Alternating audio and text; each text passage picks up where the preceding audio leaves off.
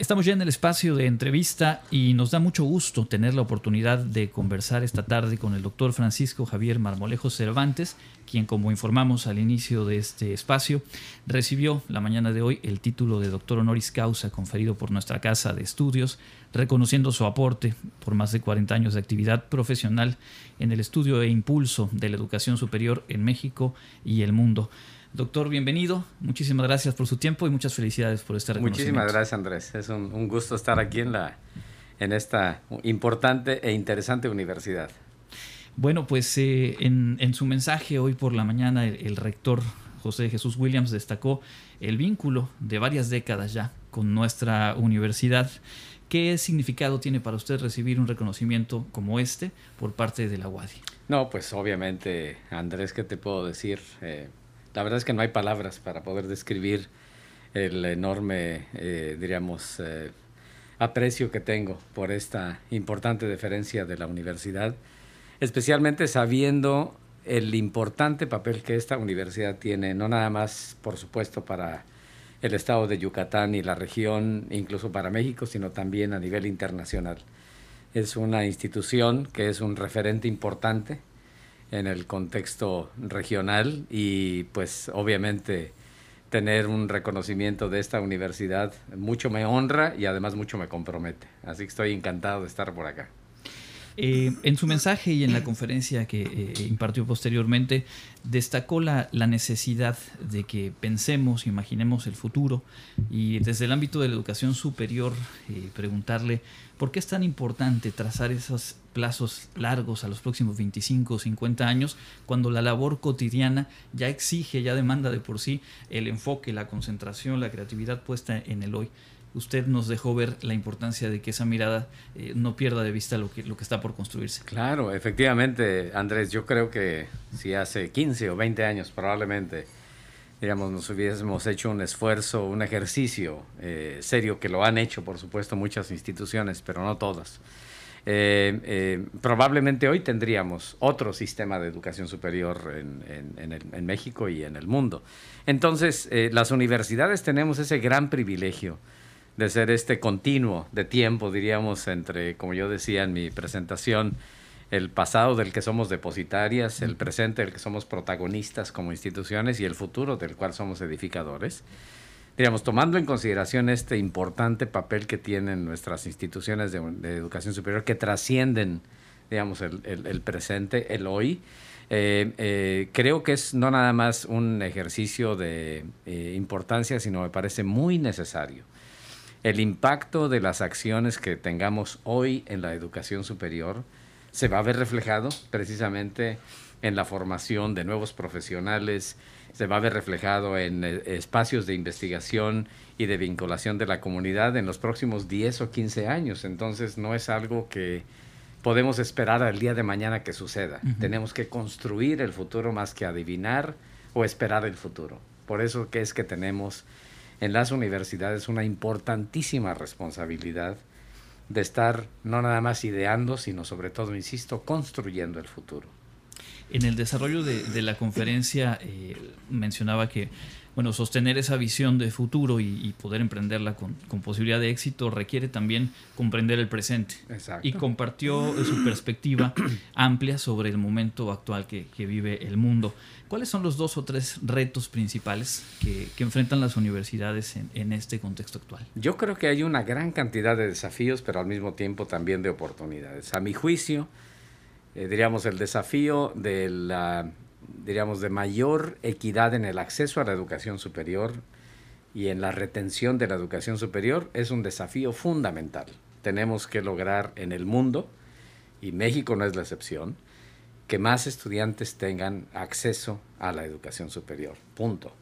En segundo lugar, un desafío importantísimo que tenemos en la educación superior tiene que ver con asegurar que no nada más llegan y se quedan, que no se vayan a medio camino, pero sobre todo que aprendan algo relevante. Y ahí es donde creo que tenemos mucho por hacer en las instituciones de educación superior. Hay un enorme margen para que las universidades en el mundo eh, sean más humildes y reconozcan que el contexto ha cambiado, el tipo de estudiantes que tenemos frente a nosotros son diferentes también, que las maneras de aprender son diferentes, consecuentemente las maneras de enseñar son diferentes, y que las maneras de evaluar el aprendizaje también han cambiado, y que las necesidades del contexto y de la sociedad también han cambiado. Entonces, ese desafío de la adaptabilidad de nuestras instituciones de educación superior en su currículum, en sus ofertas académicas, en lograr que el aprendizaje sea relevante, es un desafío fundamental que tenemos en la educación superior. Hay otros muchos desafíos.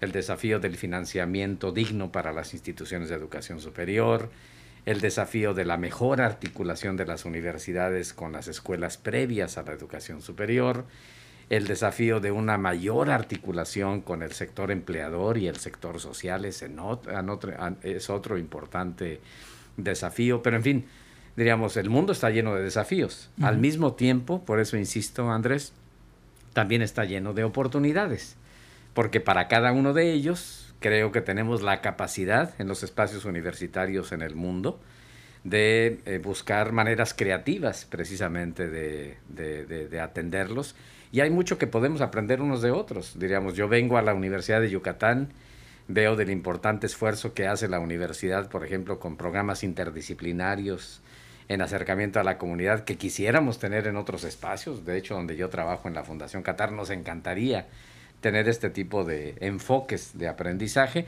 Y así como esto, también hay cosas que estoy seguro que la Universidad de Yucatán puede aprender de otros contextos internacionales y de hecho lo hace. Eh, subrayó también la necesidad de, conocer lo más posible las regiones del mundo que serán clave en los próximos 40, 50 años y que al día de hoy nos suenan totalmente distantes porque rompen con muchos paradigmas de lo que entendemos por el mundo actualmente. Claro. ¿Qué tan tarde vamos en ese proceso y cuáles son los pasos que hay que emprender? vamos un poquito tarde, ¿no? Este, la verdad es que a mí me preocupa cuando me veo obligado a hacer estas eh, comparaciones odiosas, diríamos, entre lo que está pasando en otras partes del mundo y el ritmo con el que veo que están pasando cosas en México en la educación superior. Y pues la verdad es que me, asusta y me preocupa, ¿no? Eh, eh, diríamos, desde el punto de vista de la conformación demográfica del mundo, como yo lo decía, simplemente menciono un dato. Yo viví en la India, un país que tiene diríamos, 10 veces más la población que México eh, y tiene solamente un tercio más de la superficie geográfica de México. Eh, la India es el país que tiene más universidades en el mundo. Tiene, eh, diríamos, han estado creando 6.3 universidades por día, incluidos sábados y domingos en los últimos 10 años. es un país que, nos guste o no, va a ser el país más poblado del mundo dentro de 8 años. ¿Cuánto sabemos de la India en México? Muy poco, casi nada. De hecho, me sorprendía cuando yo vivía en la India que solamente habíamos 300 mexicanos viviendo en la India. ¿Hace cuánto tiempo aproximadamente de esto? Hace tres años. Yo viví cinco años en la India. Entonces, incluso hacíamos el cálculo. ¿Cuántos indios nos tocan por mexicano, no? Este, y así como sabemos muy poco de la India, así también la India sabe muy poco acerca de México. Bueno, y esto aplica a otros contextos nacionales, aplica a, lo que, a las dinámicas que vemos en otras partes del mundo. Entonces no podemos, diríamos, resumiendo esta reflexión, no podemos cerrar los ojos, no podemos taparnos y decir, bueno, pues el mundo que camine, porque el mundo está caminando y más rápido de lo que nos imaginamos. ¿Esto qué quiere decir? Bueno, que en las universidades tenemos que formar a nuestros estudiantes con un mejor entendimiento del mundo, con capacidad no nada más de hablar en otro idioma, sino de pensar en otro idioma con el entendimiento de que ellos van a tener que trabajar y competir en un contexto cada vez más global, no porque se vayan a ir al extranjero, sino porque el extranjero va a llegar aquí, por decirlo de alguna manera. Y tenemos que hacer que nuestros estudiantes tengan esta confianza y esta capacidad de poder operar en un mundo que va a ser crecientemente globalizado, crecientemente complejo, pero que tienen que hacerlo además, eh, y yo siempre insisto mucho en esto, Andrés, sin haber perdido su sentido de responsabilidad y de vinculación con su comunidad local. En otras palabras, lo internacional tiene relevancia en la medida en que sea pertinente en lo local. De lo contrario, no tiene nada que ver una cosa con la otra. Eh, tenemos que hacer que nuestras universidades sean más internacionalizadas, pero también más conectadas con la comunidad local. Son desafíos y son oportunidades, como bien decía hace un momento, y que implican, aparte de esta reflexión constante, eh, pues eh, la disposición a adaptarse, la disposición a cambiar. Y solemos considerar como algo natural, pues de pronto esta resistencia y pareciera que fue necesario algo tan contundente como una pandemia para acelerar los procesos de cambio, para hacerlos inevitables. ¿Cómo mantener ese impulso ante esta inercia y esta búsqueda del retorno a lo previo, que además nos suena como más normal?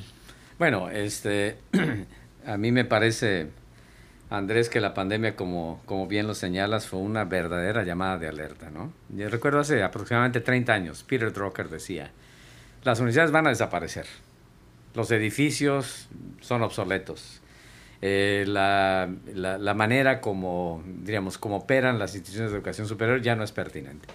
Y obviamente todo el mundo dijo, pues, este señor no sabemos qué está pasando porque no entiende lo que pasa. Y efectivamente, es más, vuelvo al caso de la India, a pesar de lo que dijo Peter Drucker, han seguido creciendo las universidades en el mundo y ha habido cada vez más estudiantes en la educación superior en el mundo.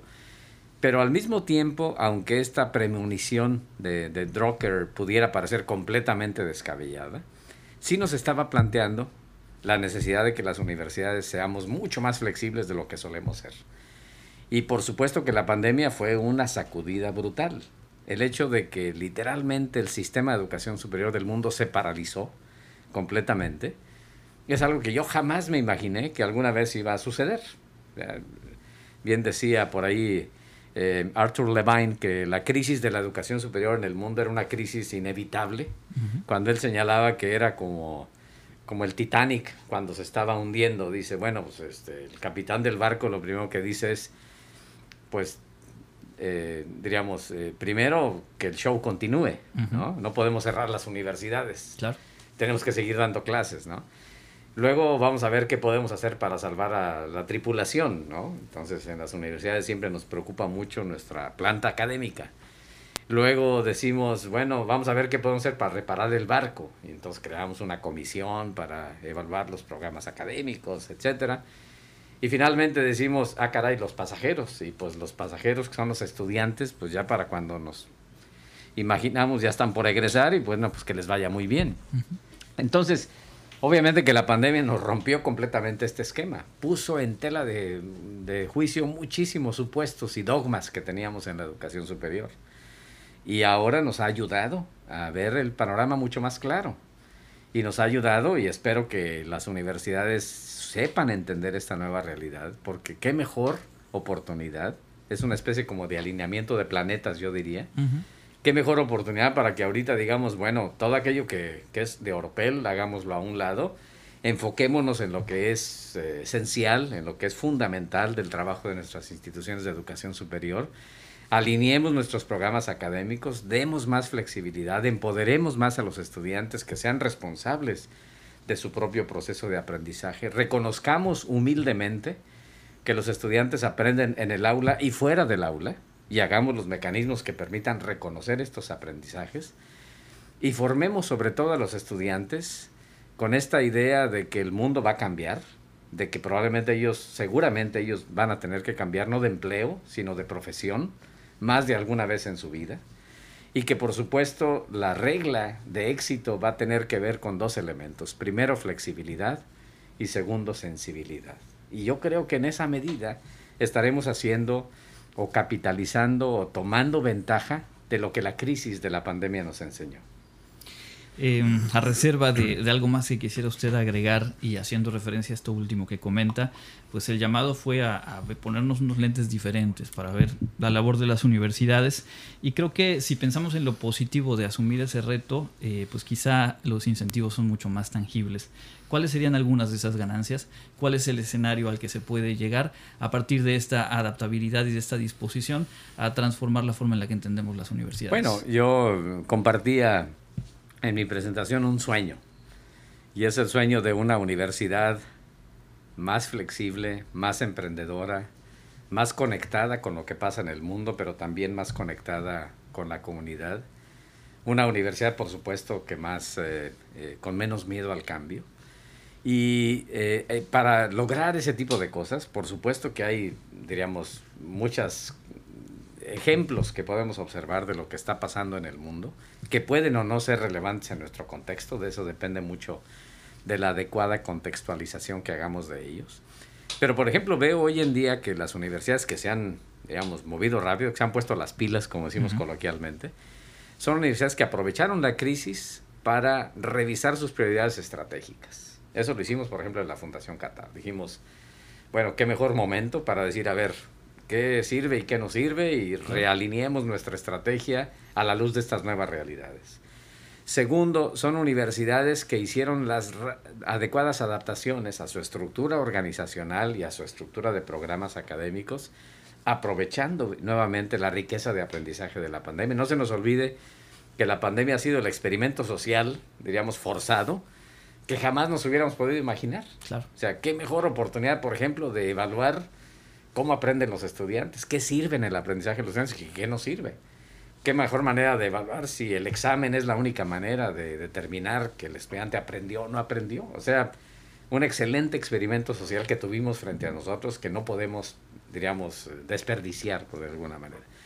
Tercero, las, eh, las, universidades que veo que han atendido este, eh, digamos, esta circunstancia de la pandemia de manera muy proactiva, han revisado también dónde están sus incentivos, es decir, dónde poner los limitados recursos para provocar comportamientos de las instituciones y de las personas hacia, eh, diríamos, hacia escenarios deseados, por decirlo de alguna manera.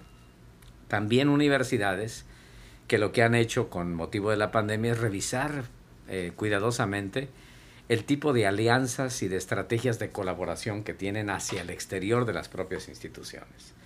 Un ejemplo clásico, eh, Andrés, es el caso de la en los temas de internacionalización es el tema de, la, de las firmas de convenios y de esta idea que tenemos de que entre más convenios tengamos, más internacionalizados estamos. Yo siempre bromeo diciendo que el grado de internacionalización de una universidad es inversamente proporcional al número de convenios que tiene firmados. Entonces, la pandemia nos enseñó que muchas de esas cosas no servían. Eh, por ejemplo, imagínate si el énfasis de una universidad era decir, lo internacionaliza, lo internacional es enviar estudiantes al extranjero. Pues de repente ya no hubo manera de mandar estudiantes al, extranjero ni de recibirlos. Eso quiere decir que ya no íbamos a hacer nada en lo internacional, sí. Podíamos hacer esfuerzos de movilidad virtual, de internacionalización en casa y tantas cosas más que hemos logrado aprender gracias a la pandemia. Entonces, resumiendo, me parece que las universidades que han logrado entender el momento, que han realineado su posición estratégica y sus acciones en función de esta nueva estrategia, son las universidades que van a estar mejor preparadas para la contingencia del futuro, porque esto es algo que no se ha acabado en primer lugar y es algo que además va a ser más común que suceda en los próximos años. Hoy ha sido una pandemia, mañana podrá ser otra contingencia y solamente aquellas universidades que tengan esta capacidad de rápidamente adaptarse, organizaciones inteligentes, diríamos organizaciones de aprendizaje inteligentes, van a ser las universidades que van a estar mejor preparadas para adaptarse primero a ellas y por supuesto lo más importante, para adaptarse en su función, que es precisamente la función de docencia, investigación y servicio a la comunidad, para eh, contextos que hoy nadie puede anticipar cómo van a ser. Pues eh, es una tarea eh, amplia una tarea apasionante sin duda para quienes tenemos eh, la posibilidad de formar parte de las universidades. Y me parece que ha sido muy enriquecedor escucharle en esta charla y por supuesto en la, en la conferencia que le comparto a la audiencia. La pueden recuperar en las plataformas de redes sociales de la universidad, ahí completita, créame, vale muchísimo la pena. Muchísimas gracias por este tiempo, doctor. Andrés, muchísimas gracias a ti, gracias a Elena en los controles por esta oportunidad de compartir con la comunidad universitaria eh, eh, estas reflexiones y nuevamente agradecido por ese gran gesto de la universidad. Es el doctor Francisco Javier Marmolejo Cervantes, hoy recipiendario del título de doctor honoris causa por nuestra casa de estudios.